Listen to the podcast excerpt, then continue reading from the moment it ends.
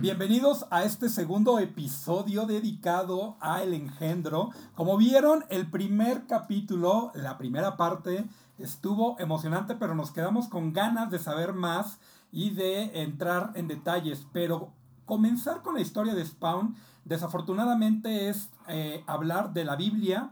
Eh, literalmente, mi querido Fernando, este traductor de este gran título, de esta gran casa editorial, Spawn. Este, ya lo dijimos, dentro y fuera de micrófonos, es una gran, gran, gran trayectoria la que ha hecho el, el maestro McFarlane con Spawn. Y por supuesto, mi estimado Everardo Ferrer, eh, columnista y eh, fan de Hueso Colorado y con una trayectoria impecable en la industria editorial aquí en nuestro país. Y pues bueno, no está tan alejado tampoco de, de Spawn. Y pues eh, retomando que trabajaste con algunas columnas y opiniones de, de esta eh, grandiosa, eh, de este grandioso catálogo de cómics. De nuevo, bienvenidos mi estimado Everardo, mi estimado Fernando, bienvenidos a este podcast. Gracias, Gracias. Y pues bueno, ya vimos la noticia que se dio en redes sociales, el más que lanzamiento, la continuación de uno de los títulos muy pedido por los fans, por los lectores, que es nada más y nada menos que Spawn. Y pues esta belleza, esta chulada de edición, como nos tiene acostumbrado Editorial Camite, el tío Camite, y pues bueno, una belleza, el Director Scott, el, o la versión del director, la edición del director con sus eh, portadas eh, variantes que ya pueden ver ustedes ahí en, en, pantalla, en tienda en línea, en www.camite.com.mx. Y pues bueno, como ya escucharon en el primer programa especial, mi estimado Everardo y mi estimado eh, Fernando, comenzar por Spawn es algo complicado porque hablamos de tres décadas, cuatro décadas, tres décadas, tres, décadas ¿no? Tres décadas con eh, el tío Todd que, que ha llevado a su engendro, a su hijo, eh, no solamente por el terreno del noveno arte, sino que también ya vimos que ha incursionado en serie animada, en película, y pues bueno, próximamente un reboot que tiene ahí planeado y no sabemos qué más eh, cosas tiene, sin dejar de menos las, figuras, las figuras. ¿Qué les pareció esta grandiosa noticia de Spawn Director Cut, que es prácticamente la edición eh, sin censura de lo que el tío Todd nos quiso presentar en su momento? Mi estimado Everardo, ¿qué te pareció la noticia? No, pues me parece estupendo, sobre todo porque la gente que comenzó a leer Spawn con, con, la, con el inicio de, de Kamite, que es el, el, Spawn de Jim Downing, que no es el Spawn que nos toca a nosotros este, conocer. Es una grandiosa oportunidad, aparte de que, a diferencia de nosotros, los que iniciamos a, a, a, leerlo desde el principio, pues vamos a tener aquí este, el arte de Todd McFarlane, ¿no? El arte, el arte este, en bruto, por decirlo de alguna manera, ¿no? Porque esta edición contiene los paneles entintados de, de, de, esa, de, esa, de ese trabajo, que incluso se, se alcanzan a registrar las, las, las páginas, porque son la reproducción de las, del, arte original, ¿no? Y es algo, es un, es un coleccionable de entrada, ¿no? Completamente para los nuevos y para los viejos fans. Este, este, es, es de adquisición obligada para cualquier eh, comiquero que se precie. Y aparte, el, el, acabado, la portada en cartón con relieve, en color dorado, es, es impresionante. Es, es, este, pues es un anuncio que, que realmente te hace que, que, te, que te sostengas los calzones, ¿no? Fernando, ¿Qué más puedo decir? Digo, es, es una joya, es, está preciosa esta edición. Eh, yo pienso que es una máquina del tiempo, porque pues este, como bien apuntan, con Camite comenzamos con Endgame. ¿Y qué pasó con el número uno? El, número uno de hace 30 años. O sea, van a ver el, arte como era hace 30 años. ¿Qué fue lo que hizo Todd McFarlane en, en su número uno? ¿Por qué fue este, algo que sacudió el medio del cómic? Entonces en esta edición, que como apuntan es en blanco y negro, vemos el arte puro, es nada más digamos a lápiz eh, y entintado. Y, y contiene ciertas notas, como dices tú, es, es una edición del director, entonces es prácticamente una página de arte y una página de comentarios sobre la portada, este, páginas de arte y página de comentarios. Para, para cuando estén escuchando este podcast, seguramente ya vieron por ahí que en cines se estrenó la nueva cinta de Aliens, la versión del director. Creo que también por ahí, por el aniversario, se estrenó la del Padrino, tengo entendido.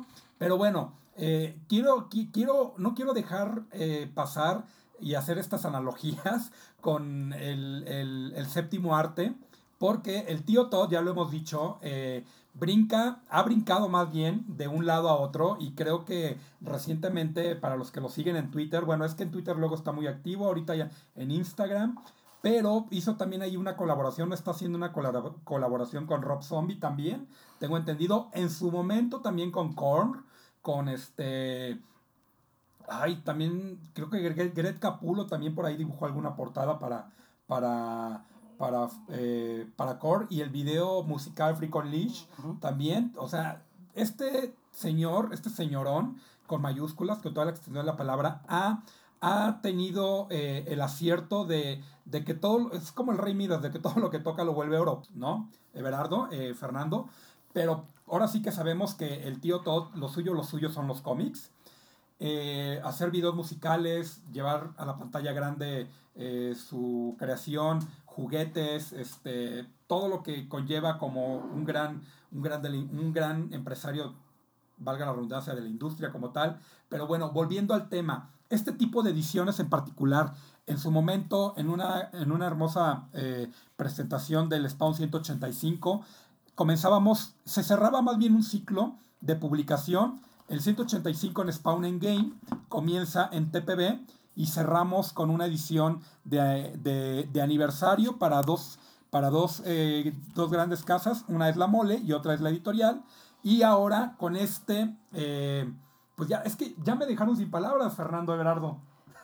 Además, este, volver a apreciar un arte que en su momento vimos únicamente como si fuese un press kit en las eh, revistas Exacto. especializadas, Sí. es donde lo vimos así, en, en blanco y negro, ¿no? O sea, y está hermoso, o sea, ahí esto habla de, de- del trabajo de McFarlane como, como dibujante, ¿no? Si te impresionaba el trabajo que habíamos mencionado antes de, del color digital, Sí, ver, verlo en, en bruto, en su estado más puro, es, es impresionante totalmente. ¿Ha- ¿Han visto cómo cuando hace sus en vivos Se nota la energía y la pasión que, que tiene por el medio, o sea, es cómo es un innovador. Es un- Él innovó, perdón, este, eh, la forma de hacer figuras, que es lo que mencionabas hace rato. Sí, Este, fueron más detalladas y cada vez son más y más y más hasta llegar ahora a, a la- a las del universo DC.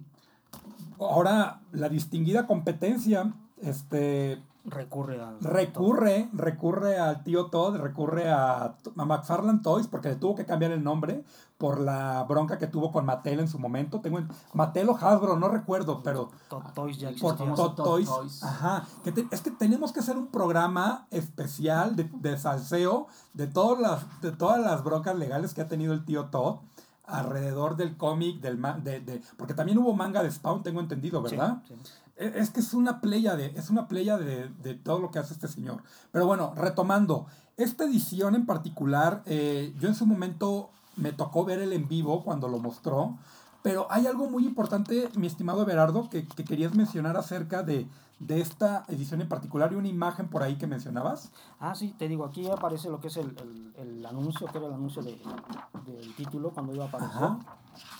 Y aquí también está una imagen de lo que fue una, una tarjeta de, que venía de manera Coleccionable. de la revista especializada Wizard, que le dieron, que hicieron mucho ruido en torno al, al surgimiento de, De, de Spawn, pues, debido a, como dijimos desde un principio, ¿no? a que Todd McFarlane es, ha sido y será una superestrella de, de la industria del cómic. Y de hecho, eh, mencionabas de las tarjetas, algo de las tarjetas Flair, de, de la marca Flair. ¿O es, es marca o es, es una línea de, de tarjetas? Era una línea de tarjetas alargadas que... Esas, que- eh, ahora sí que empápenme de, de sabiduría, ¿esas, ¿esas tarjetas todavía están en circulación? No, No, ¿verdad? Y de hecho no tuvieron tanto éxito porque no había una mica para coleccionarlas, ¿no? No, fue durante el, el- el- fue- Fue posterior al boom del cómic. Del y, y siguió el boom de las tarjetas coleccionables. Aunque, aunque McFarlane también incursionó en- hizo un formato de, de tipo tazos. con de- los de los famosos Ah. pugs, los tazos. Ah, eso Ajá. no lo sabía. Ok. Se metió en todo, o sea, se- Sí. los pugs, las tarjetas normales y las que llamaban White Vision, que eran las más alargadas, que como Sí. dices, se tardaron en hacer micas y pues como que no tuvo tanto Oh, éxito. ya, ya, ya. Esa parte no la sabía, y todo. Pero sí recordaba con lo de las tarjetas precisamente. Sí, te decía, ese dibujo de la tarjeta, ese es el dibujo puro, ¿no? En, en- en la publicación sale a todo color y con un terminado prismático muy, muy bonito. Y déjenme presumirle que la conferencia que les hablaba de la presentación de la de Spawn, pues me tuve la oportunidad de que me la autografiara, ¿no? Y de hecho fue la única persona que llegó algo para autografiarle, porque como les decía, la prensa especializada Ajá. no tenía idea de quién carachos era Spawn y mucho menos Todd McFarlane. Y mira, acabas de tocar, híjole, acabas de tocar un tema bien importante, prensa especializada. En estos tiempos, En ese tiempo no existía, era prensa especializada en cine. Ah, era, era lo que iban a cubrir. La película de Spawn. y, ok, buen punto. Ahora, con el boom del TikTok, con el boom de los Reels, con el boom de, de todas estas historias La- cortas, La prensa especializada. La prensa somos, una especie en peligro de extinción, ahora cualquiera puede ser.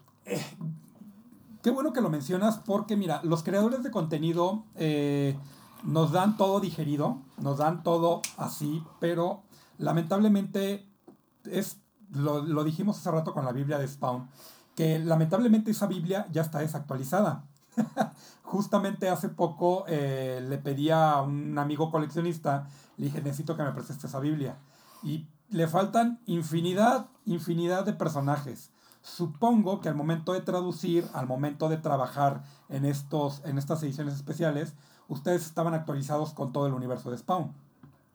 Claro, porque te- digo, recurríamos a los medios especializados, a los que se dedicaban la, la, la, la revista Wizard que hacía los adelantos de lo que Sí. iba a salir. Eh, Hero Illustrated, Arena, es- Comics Journal. que, que- que Wizard también lamentablemente cayó en una, tenemos que decirlo, en una etapa de desinformación y de la famosa, es que no sé cómo decirlo, en radio es la payola, en cómics no sabía cómo decirlo. Pues eh, yo creo que aplica todo. aplica todo, ¿no? Pero había como esta mafia de, de, de poner títulos en un top 10, Sí. ¿no? Eh, y eso es lo que, de lo que uno se entera, ¿no? En su momento. Lamentablemente ahora vuelvo con los creadores de contenido.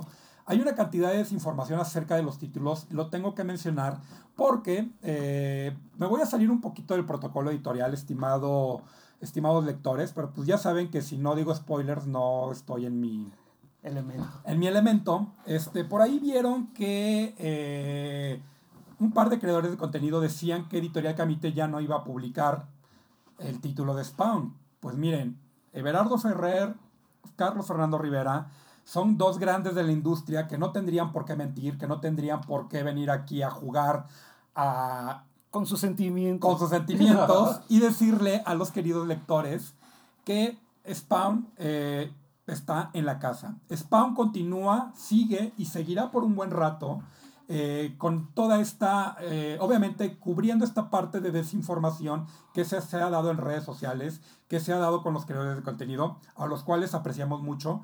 Pero pues bueno, con esto, con esta hermosa edición y con lo que viene de, de este grandioso universo que es Spawn, con, con lo que el tío Todd nos ha estado trayendo.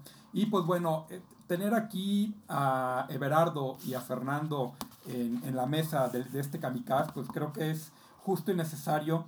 No terminaríamos de platicar de la cantidad de experiencias, anécdotas, eh, ahora sí que sangre, sudor y lágrimas al momento de traducir, desveladas, trasnochadas, eh, no sé, no sé, mi estimado Fernando. De todo un poco. Creo que a ustedes dos en particular les ha tocado llevar su trabajo a un extremo porque venimos de una pandemia que lamentablemente hemos algunos perdido integrantes de familiares, amigos, este, compañeros y creo que nosotros eh, que estamos inmersos en este medio seguimos refugiándonos en historias, en, en títulos, en el noveno arte. Algunos se refugian en el cine, otros se refugian en la, en la, en la música, pero a nosotros nos toca estar en el en noveno arte. streaming. en el streaming, ahora que, que está muy de moda. Estamos hablando ahorita de tres décadas que, que muy difícilmente podemos resumir, Everardo, en un- dos horas, en una hora de, de podcast. Creo que hay infinidad y dejamos la puerta abierta a invitar también a lectores y creadores de contenido precisamente a hablar de Spawn. Y ahora sí, con spoilers si gustan, Fernando, si con detalles, eh, porque no solamente en la versión del director enfatizabas que vienen notas aquí de, del tío Todd que no Claro. dijo en ningún otro lado, sino también con Spawn Resurrection, que lo tienes por ahí. Bueno, este, quiero acotar antes que Adelante, esta adelante. versión de- del, del El director. director Scott este, es una traducción nueva. ¿eh? Eh, ya se había publicado en México antes Ah, Spawn ok. número uno. Esta es una traducción nueva Buen punto. eh, del, Desde de- el número cero. del cómic. Ajá. Eh, ah, bueno, sí, se publicó aquí desde el número 0 y el número 1. Pero este nuevo número 1, que es el Director Scott, es una traducción nueva. O sea, está fresca, ¿eh? No es una Perfecto. reimpresión. Obviamente los comentarios del, del, del director, del editor, de Todd, eh, son nuevos. ok. Ahora, en cuanto a, ¿qué me decías de, De Resurrection? Spawn Resurrection, que, que mi estimado Everardo, Vamos a spoilear. podemos decir que es una especie de reboot, que es una especie de retcon, como les llaman ahora. Creo que su, su título lo dice, ¿no? Resurrección. Nada, ¿no? Sí, es este. ¿Ya vamos con los spoilers? Pues sí, digo. Bueno, sí, se claro. lee entre líneas, creo, en el último número, en el 250, Ajá. que está regresando al Simmons. De Al hecho, Simmons, sí. en, la, en- en la historia hay por ahí unos mensajes que empiezan a descifrar Sammy Twitch, Ajá. los detectives que aparecen también desde el número uno, ¿no?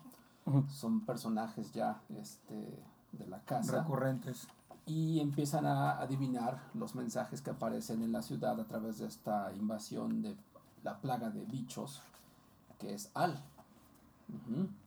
Y vemos al final del 250 ese famoso rayo verde Necroplasma. ajá, que cae a la ciudad, cae al, al, al, al callejón Ajá. donde muere Spawn, se quita la vida y obviamente regresa el Spawn de siempre, Al Simmons. Que miren, chulada de, de- de diseño, tengo que, tengo que admitirlo. Eh, para mí, por ahí voy a hacer algo que no, que, que no, que no debo hacer, pero, Es tu especialidad. pero ¿no? No lo hagas, no lo hagas.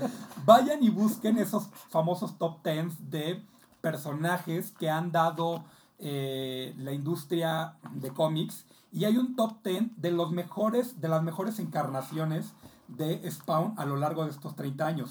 Una de ellas, bueno, es que hay dos de mis favoritas. Una de ellas es este Spawn de John, John Boy Meyers, el dibujante, que tengo que decirlo, eh, estos picos que hacen alusión a Wolverine y la capa, obviamente la, la famosa capa que ya la tiene muy este, eh, que ya es un clásico, la, la- la famosa capa grandísima y eh, el diseño de los ojos. Muchos ya, ya lo saben, van a decir, ah, esto no es nada nuevo, pero tengo que enfatizar, el diseño de los ojos está más alargado, muy al estilo de. Venom. De Venom. Es como Venom, Depredador. Venom. Que algo que omitimos al principio y en, el- y en la primera parte, mi estimado Berardo, eh, Spawn es una mezcla entre Venom y Ghost Rider, por así decirlo. Ghost Rider es un diseño probablemente en el, en el Merodeador o de Prowler, que fue el Prowler. primer este, acercamiento que tuvo. McFarlane con Oye, es cierto, no, no les digo, necesito un programa única y exclusivamente para, este, para estos detalles, estimado Everardo. Para los que vieron eh, la, la, la película de. La reciente película que ganó un Oscar de Spider-Man Into. The Spider-Verse. eh, Sí, el Spider-Verse. Ujú. Que, que ahí vimos un acercamiento Prowler. Prowler. Y eh, vean, vean ese diseño de Prowler. eh, es Spawn. Es Spawn prácticamente, Everardo. Que luego Marvel se quiere desquitar, ¿no? Cuando crea. Nightwatch, Sí, que es prácticamente un Spawn. son los colores de Spawn, el Exacto. uniforme de La Spawn. máscara y todo. Es una deformación de Spawn. Van rebotando sus, sus diseños. Te voy a robar tu ideas. palabra. La deformación de Spawn para futuros programas, para futuros. Exacto. Es que sabes qué es lo padre, este, por eso te digo, el tío Todd eh, es asquerosamente, y bueno, lo, lo, lo quiero decir con toda la extensión, con todo el respeto, porque si es un maestro, si es un tiburón, no tiene, eh, no tiene reparo.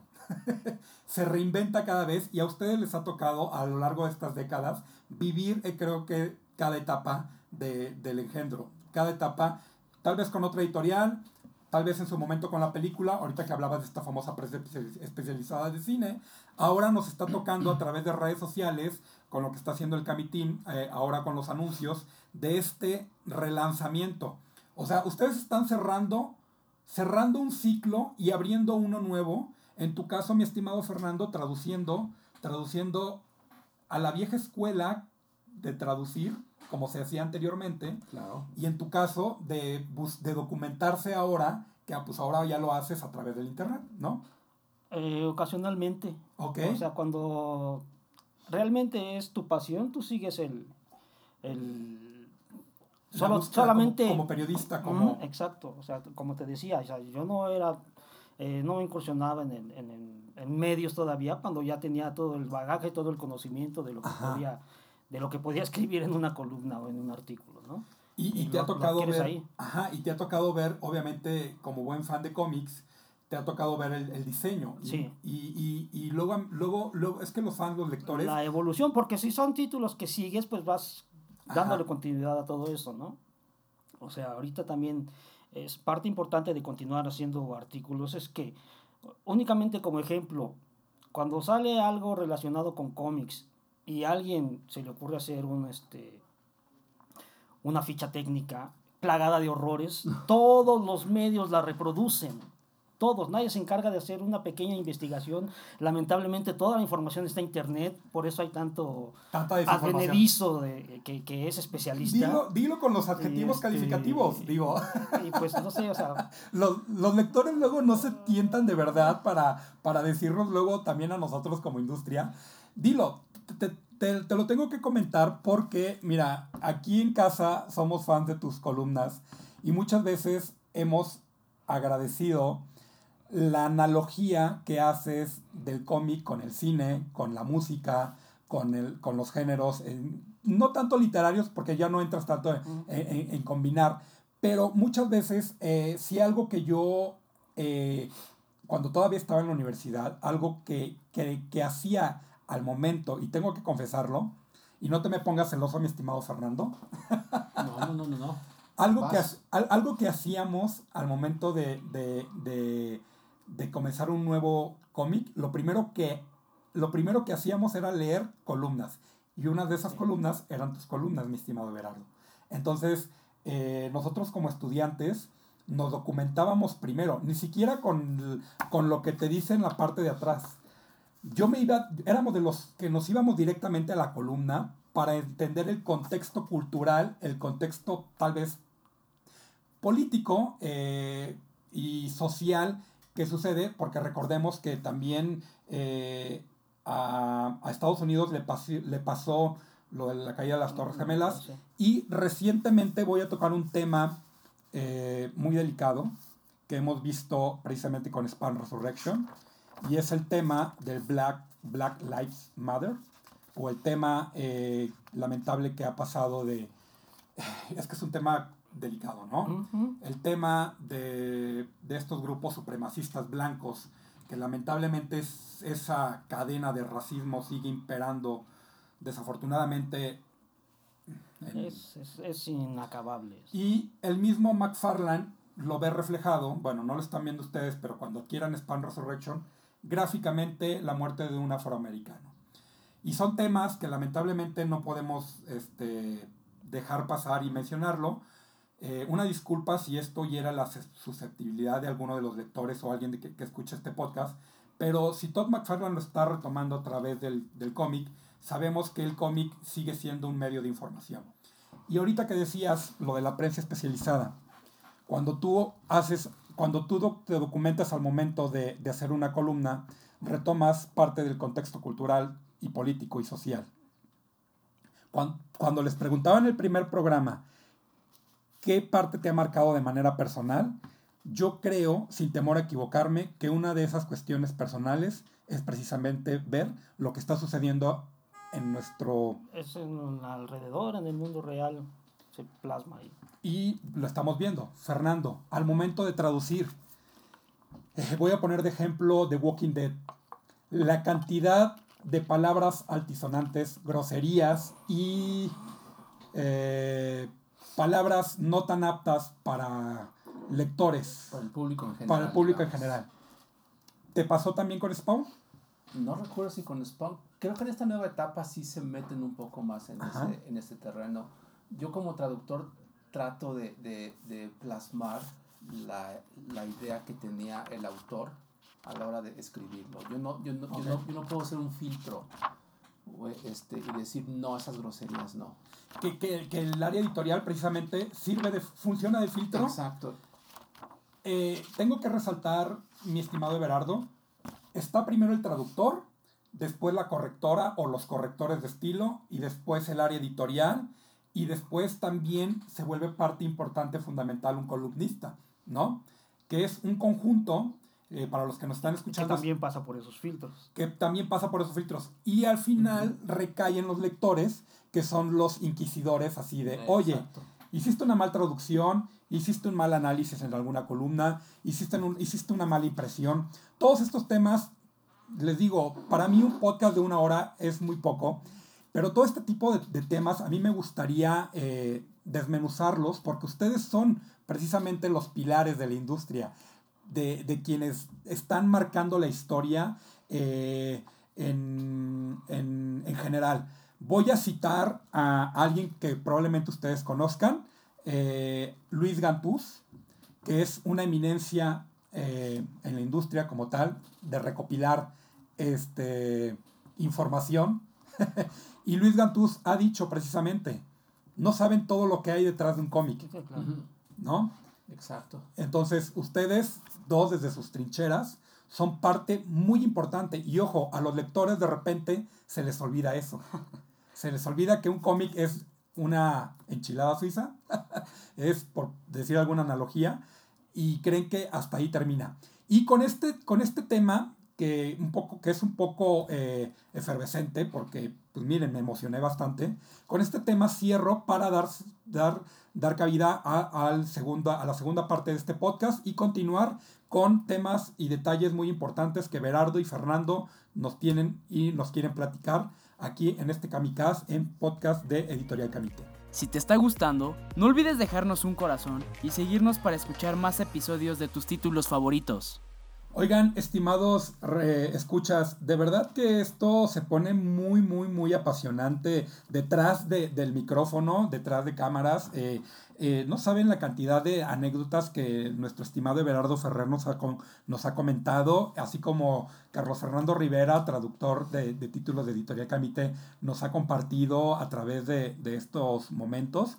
Y de verdad, sí, no, no, no pido, más bien, no sugiero, exijo un programa exclusivo para desmenuzar todos estos detalles enriquecedores que hemos tenido a través de, de- los títulos que tanto nos apasionan. Y mi, mi querido Everardo Ferrer, no me quiero despedir de este programa sin que nos platiques a grandes rasgos dónde más has incursionado también, dónde más podemos encontrar tus columnas, dónde podemos leer tus columnas, porque eh, solamente creo que la mayoría de los lectores te conocen por lo que escribes, algunos tal vez por los eventos, pero has incursionado también en el mundo de la lucha. Cuéntanos un poco de eso. Ah, no vayan a creer que soy luchador. Yo pensé, por eso le- a ver, Solo que fuera comparsa de Nacho Libre. Le falta la máscara, por eso no lo reconozco. Este, bueno, yo tuve la fortuna de empezar en los medios en una revista de rock llamada Banda Rockera. Eh, mi propósito en la vida era ser dibujante y empecé ahí haciendo algunos dibujos, obviamente, ¿no? Al Comic Clips, de ahí fui invitado por algunas bandas para hacer trabajos en sus discos, como la banda Nex o Mara. Wow. Este, después fundamos Códice Rock con Chava Rock, que era con quien estaba en, en banda rockera de Vladimir Hernández y Jorge Monroy. Este, y precisamente en Códice Rock, como les decía, era la, la, la revista oficial del Tianguis Cultural del Chopo. Ahí este, eh, fundo o inicio con, con el factor mutante, que es mi caballo de batalla. El factor mutante. Y este, de, ahí soy contactado por Editorial Beat y me invitan a hacer las columnas y una cantidad este, mm, ingente de, de columnas para, para muchísimos títulos, para todo el multiverso de, de Beat en su momento. Eh, después entro a Super Comics, que es una, era una revista especializada. ¿Podríamos decir que era la Wizard? No. Eh, me estoy metiendo en terreno. Tenía, bueno, ninguna podría ser la Wizard en, en México, ¿no? Pero sí tenía la intención de hacer algo similar a, a Wizard. Esta era editada por Ernesto Ocampo, Ok, que era el editor de la revista Super Luchas, la revista de los conocedores. ok. Este, bueno, pero antes había estado también dibujando en Colosos de la Lucha Libre y ahí con algunos artículos en La Magia del Ring, pero mi escaparate mayor fue después de que cierra Super Comics, Ernesto me invita a, a participar en Super Luchas, que era una revista de las más importantes en- del medio luchístico, y ahí me dedico más bien a escribir sobre el cómic de lucha libre, que es una de mis grandes pasiones, o sea, a mí no es que sea muy fan de la lucha libre en sí, ¿no? sino de toda la cultura periférica, ¿no? el cine, la música y sobre todo los cómics. Eh, después de esto, otra revista especializada que se llama Noveno Arte, me invitan a, Wow. a, a coordinar varios aspectos. Cuando truena, eh, sigue Comic Zone, que era la revista más este, profesional este, en cuanto a que dependía ya de una editorial grande, Ok. eh, el material con que estaba hecho, el diseño, pero solamente en eso era profesional, ¿no? Este, Que eran revistas especializadas también, Sí. porque le dedicaban cada número a un. A, a un- No, era, esa era, como decías, pretendían hacer lo que, lo que hacía Wizard. Wizard. momento, ¿no? Ok. Este, Y no sé si me estoy adelantando, pero también en Comicase también participaste. en Comicase soy parte de, de- de- soy socio fundador de la revista Comicase. Socio fundador, buen punto. con Tobalín, con David Méndez Jiménez y Elizabeth Hill. Eh, ganamos algunas becas de Fonca por cuatro años. Este, sigue en circulación la revista. La- Lamentablemente ya no con la periodicidad que, que quisiéramos, pero seguimos, Obviamente la pandemia vino también a mover todas estas estructuras editoriales, ¿no? seguimos como, el, como el único medio impreso especializado en, en, en cómic. Para que el Fonca obviamente haya aportado no solamente una, fueron dos, tres ocasiones, veces, sí. ¿verdad? Tengo entendido. Este, le mandamos un cordial y afectuoso saludo a Jorge Tobalín y, y- y equipo, obviamente porque ha- han pasado infinidad de, de- de- de colaboradores, Claro ¿no? sí. Y, y no solamente colaboradores en, en- en plumas, sino también El maestro Pegaso. el maestro Pegaso, que también estuvo aquí en casa con las portadas de Calimán. Calimán. Que, que bueno, eh, en lo particular, mi estimado Everardo, voy a interrumpirte tantito. Este, No, no me extraña. ando buscando, ando buscando una de esas portadas, más bien la portada que hizo para Comicase, ¿no? Eh, porque pues, Eh, la princesa Leia está súper agotadísima. Sí, lo sé, lo sé porque en ferias de libros sabemos que, que las revistas Comicase han, se han estado agotando los diferentes números. Supongo que tú, eh, como colaborador, columnista, tienes una de cada una de, de, de, de to- Y yo quisiera pensar que sí, Ok. A ver, cuéntanos por qué. porque luego hasta de, de mi dotación puedo No. regalarla. Ah, ok, ok, ok, ok. Darle algún medio. Que, Es- que, que mi estimado Fernando, precisamente, es, es algo, es una duda que, que tengo también y, y me quería esperar precisamente a este podcast preguntarte. ¿Cuál. De todo tu trabajo eh, como traductor, ¿tienes, eh, tienes un. Tienes tu comicteca, tienes tu estantería. O sea, supongo que tú como traductor eres de los que, ay, así como Everardo tiene sus columnas y tiene como sus... Déjame decirte que mis testigos de Camite están aquí desde hace tres años, ¿no? Ok, buen punto. Es, es, es, es un- es una buena eh, anécdota. En, en tu, en tu comicteca, en tu colección, Sí, tengo- ¿tienes todo lo que has traducido? En mi librero tengo la mayoría, lo que son los TPBs de Walking Dead, Invincible, Ajá. este, Spawn, Endgame, eh, ¿cuál otro hay también?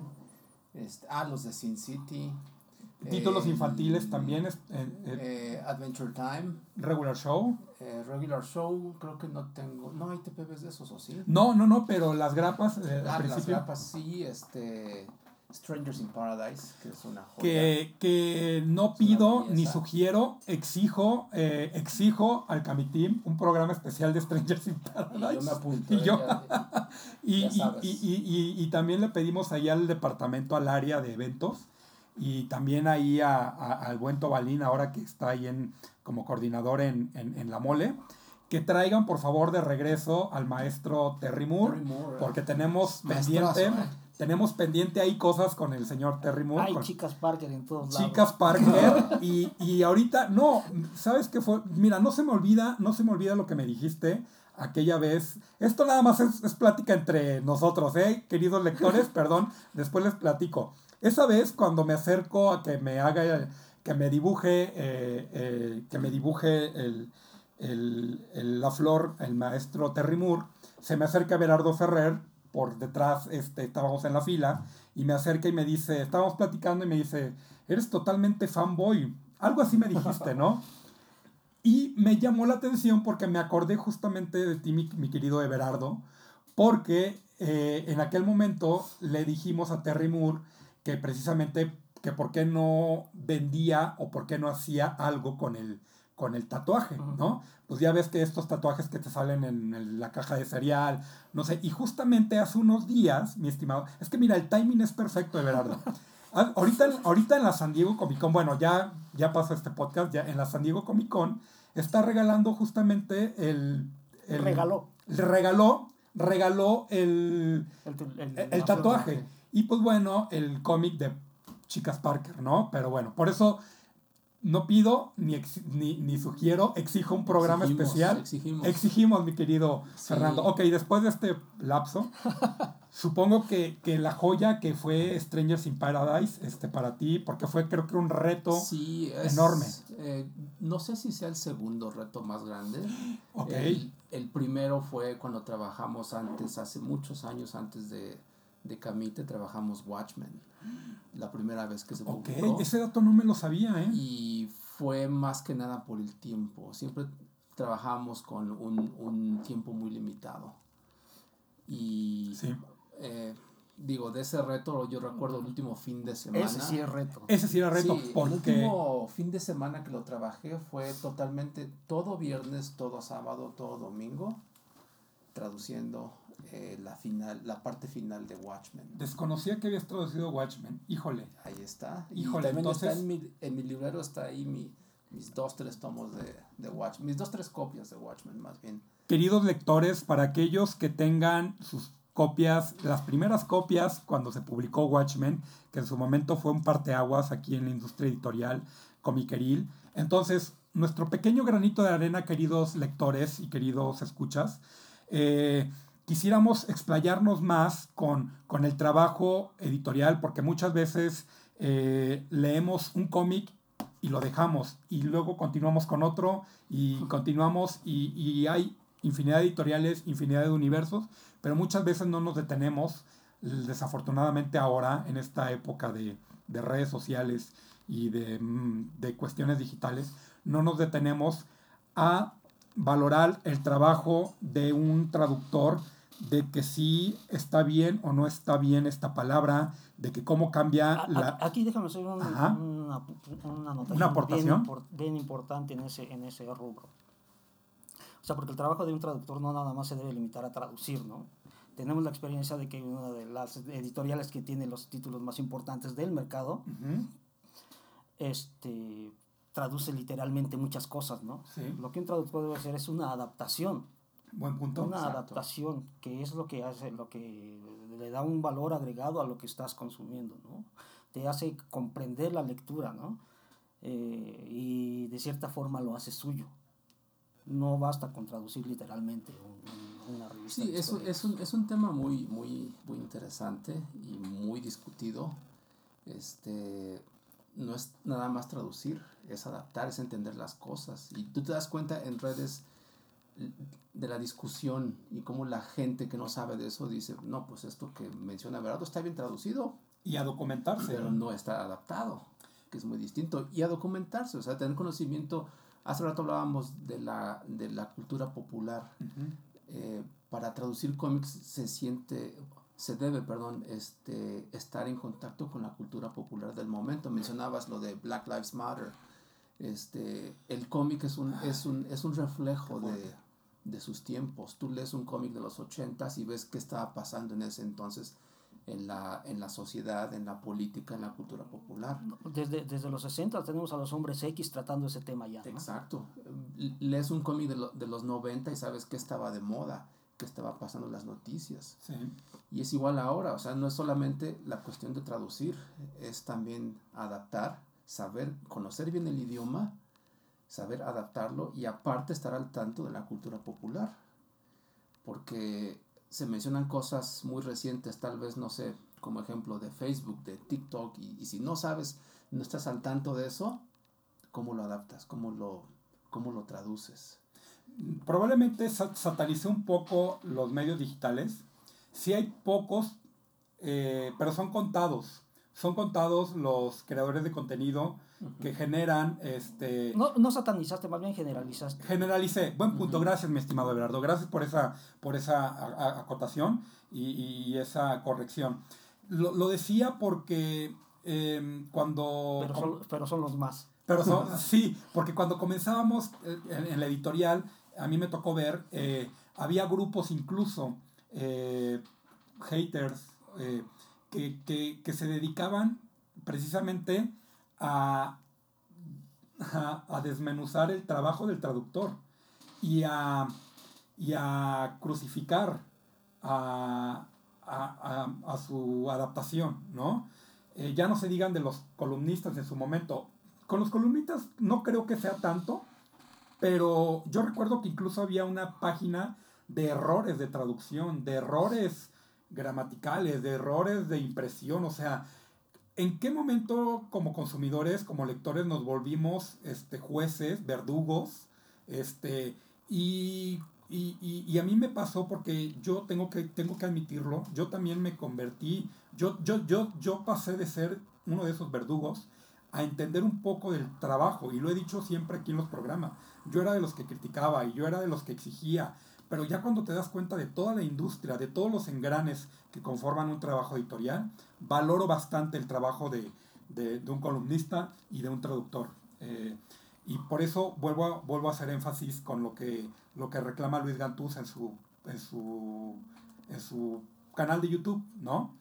Pocas son las, las, las, las, mmm, las empresas o editoriales o, o, o eventos que se encargan de valorar de darle el valor, el, el, crédito. El crédito, el crédito a los traductores.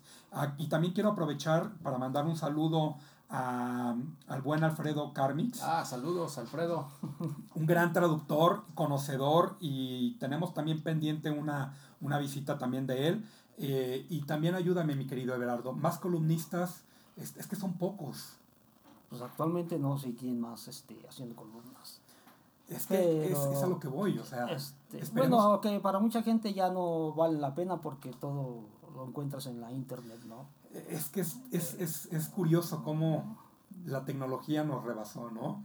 En este caso. Pero pues, antes este, estuvimos en la escuela de J.G. Holguín, de Martín Arceo, de Carlos Tron, de Martín Arceo, Martínez. Martín Arceo, a quien le mandamos un saludo, que, que él fue de los primeros medios especializados de verdad, en toda la extensión de la palabra, en entrevistar al director Miguel Ángel. Él es que es un medio especializado y además es uno de los periódicos más respetados de la República Mexicana. Toda ¿no? una eminencia el señor Martín Arceo y continuabas. En su programa en Rompeviento también. Rompeviento, o sea, este, Santos sí, Comics. Martín Arceo es, es, Santos Comics está en, en Rompeviento. En Rompeviento, uh -huh. exacto, sí. Y digo, tú que estás empapado de, de, de, toda tu, de todos tus contemporáneos, mi estimado Everardo. Sí, estaban Héctor Garza, exacto. Muriel Durán, eh, Ricardo Cachua en su Ricardo momento. Cachua. Luis Gantús también llegó a participar en, en, en Editorial Beat con, con columnas. Y pues bueno, también me atrevo a mencionar que ustedes también han sido parte importante de eventos, de eventos en cierta manera, estimado Everardo. Pues yo tuve la fortuna de, de, de pertenecer al equipo de la Mole. Ajá. O sea, y ahí es también es donde mi lucha encarnizada contra el fanboy y el profesional es no tienes idea. No tengo fotografías con los artistas, son muy limitadas. No tengo Wow. autógrafos con los artistas. Pero muy valiosas. Yo me eh, enfocaba a, a mi trabajo. A tu ¿no? trabajo. Claro, no podía pa- dejar pasar a Eric Larsen o a, No o a- a, inventes. Josh Pérez, ¿no? No inventes, Pero, híjole. Ay, George, George Pérez, que, que Sí, no, descanse. claro. Este, que por cierto, aprovecho, perdón, pero no podemos dejarlo pasar. Este, en este número eh, hay una nota, mi querido Fernando Rivera, de este pin-up que hizo George Pérez. Entonces, otro de los detalles, quieren enterarse de lo que dice el buen Todd McFarlane acerca de George Pérez. Obviamente, eh, digo, es que, es que McFarlane con quién no ha trabajado. ¿Con quién no ha trabajado, caray? No, y aquí- Aparte, no solamente tener la necesidad de trabajar, sino de admirar, seguir su trabajo y tomarlos como, como ejemplo de, de- de lo que es un realizador de cómics, ¿no? O sea, sus primeros números todos están dedicados a, a un, a un artista, a un artista que él reconoce. Y pues miren, lamentablemente esta pandemia nos quitó a, a- a mucha gente valiosa, lamentablemente. Todavía tenemos que, no, no tenemos que bajar la guardia, tenemos que seguirnos cuidando. Eh, y pues bueno, creo que a grandes rasgos en estos dos programas especiales, uno de cada hora, este, con sus respectivos este, eh, detrás de cámaras o detrás del micrófono, hay muchísimo, muchísimo material y dejo la puerta abierta para, para seguir charlando, mi estimado Everardo, mi estimado Fernando, próximamente con lo nuevo de, de Editorial Camite. Recuerden que seguimos celebrando a lo largo de estos meses el décimo aniversario y sabemos que el tío Camite todavía tiene más sorpresas preparadas. Sabemos que, que estás, no podemos decir todavía, pero estás escribiendo por ahí algo, mi estimado Everardo, porque escuché de buena fuente. mi estimado Fernando, también eh, tengo como buen revelador de spoilers, tengo entendido que estás trabajando en nuevos números. Y con esto me quiero despedir, no sin antes que me den sus impresiones, este, cómo se la pasaron, qué es lo que esperan, que le preguntan a los lectores, compartan sus redes sociales y qué es lo que están haciendo actualmente y un mensaje, un mensaje para aquel eh, estudiante de comunicación, estudiante de periodismo, estudiante cronista, no sé, que quiera dedicarse a este medio, algún consejo que, que quieran dar. Y con eso nos despedimos, mi estimado Everardo. Ah, pues yo solamente quiero decir que Spawn está en casa. Este, para la persona que se quiera dedicar a esto, obviamente ya no sería en un medio impreso porque están a la baja, pero sigue siendo de manera profesional en un, en un medio virtual, pues es- ahí, ahí está el valor y lo que tienen que hacer es irse directamente a la fuente y no solamente reproducir notas eh, que tienen los datos incorrectos, ¿no? Como lo hace la mayoría de, de- la prensa eh, cuando retoman una, una- un boletín con todos sus errores. Eh, y pues a seguir disfrutando de lo que está publicando Editorial Camite y de, de- de- y de los, todos los títulos que todavía tienen continuidad, no como la mala información que, que han estado recibiendo. ¿no? Muchas gracias por la invitación, Osmin, y muchas gracias a todos los escuchas, los escuchas, y gracias a Editorial Camite por todavía mantenernos en casa. Un consejo que le quieras dar a ese joven lector que está ahorita escuchándote. Un consejo, no, pues es que no valdría un consejo, ¿no? Sería más bien una recomendación que sigan los títulos que les apasionan o que les llaman la Exacto. atención. Muchas gracias, mi estimado Everardo. Fernando. Bueno, eh, yo me acuerdo mucho, Osmin, cuando empezábamos con, con Camite, nos reunimos en una tienda de cómics allá por satélite. Y ahí creo que fue una de las primeras entrevistas que, que me hiciste. Y yo te decía que eh, lo importante es la, es la, es la pasión. La pasión por el cómic, la pasión por el medio. No recuerdo cuál era tu pregunta exacta, pero yo creo que aplica para En todo. general, en general, sí. Este, como traductor es la, es la pasión por el medio. Yo crecí con cómics desde que era muy chico. Este, eh, mi boom fue igual a fines de los 80s, principios de los 90s. No te voy a decir que soy una eminencia del cómic de los 90s, pero sí, sí sé bastante dato, dato de cómic, que a lo mejor muchos consideran datos inútiles, pero en el medio son, son muy interesantes. Todo es Ya- enriquecedor. Llevamos aquí más de, de una hora guiqueando y ñoñando y Este, solamente el, el, éxodo de Marvel, ¿no? Exacto, es, e, eso da un tema para horas, o sea, eh, eh, cómo ha sobrevivido Spawn a, a, a Wildcats, a, a, Youngblood, a los demás este, títulos con que se lanzó la compañía Image en los noventas, este, porque ha sobrevivido, eso, eso da un tema para, para otro podcast. El dragón sigue vivo. Exacto. Eh, ajá, son los únicos dos. Sí, sí, eh, Savage Dragon y, y, y, Spawn son los que siguen son ahí De, son son de los dos que comenzaron, de los, de los, ahora sí que de los siete, uh -huh. los siete magníficos, y por ahí independientes está Bond, eh, Dave Sims, tengo entendido, uh -huh. independientes, pero bueno, ellos no entran no entran dentro de esto, porque ellos eran como más Ajá. underground, alternativo. Sí, pero bueno, mm, no me quiero desviar. No, es, es, hay, hay tema para más podcasts y con gusto por aquí estaré si, si así lo desean. Y pues es eso, la pasión por lo que haces, ¿no? Sentir esa pasión y aplicarla a, a lo que te guste. Yo, yo decidí aplicarla y tuve suerte de, de meterme al medio que me gusta. Digo, como muchos de ustedes, a lo mejor como Everardo en su momento, yo soñaba con ser un dibujante. Y dibujaba y todo, y me desvelaba este, en mis años este, 20 dibujando. Y ya después, que es tema para otro podcast, eh, me interesó la traducción, eh, fue otro de mis fuertes. Y pues ya tengo la fortuna de seguir eh, traduciendo desde hace 20 años. Y vamos por más y como bien decimos, vamos más con Spawn. Ahí va más Spawn. Seguramente hay algún joven estudiante por ahí escuchándote, Fernando, que quiere dedicarse a esto. ¿Qué le recomiendas? Eh, ¿Qué pues obviamente amor por el idioma, entenderlo bien. Por los idiomas, por los dos, por inglés y español. En este caso como traductor de inglés a español. Eh, preparación, buena preparación. Y también estar empapado de lo que es el cómic eh, el cómic se autorreferencia mucho, el cómic hace referencia a otros cómics y, este, y es importante tener esa cultura también para saber cómo, cómo adaptar correctamente lo que se está trabajando.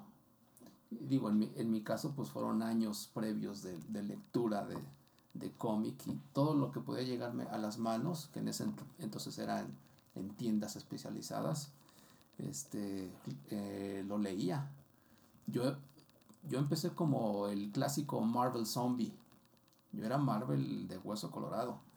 Y ya con, mientras más leía me fui metiendo a DC y ya luego cuando se, se tuvo chance con, con Image y con las independientes, con Dark Horse, con este, se me van ahorita de la mente, pero ha, ha habido tantas que, que pues este, estoy empapado del, del medio y pues aquí ando eh, aplicándome y haciendo lo que más me apasiona.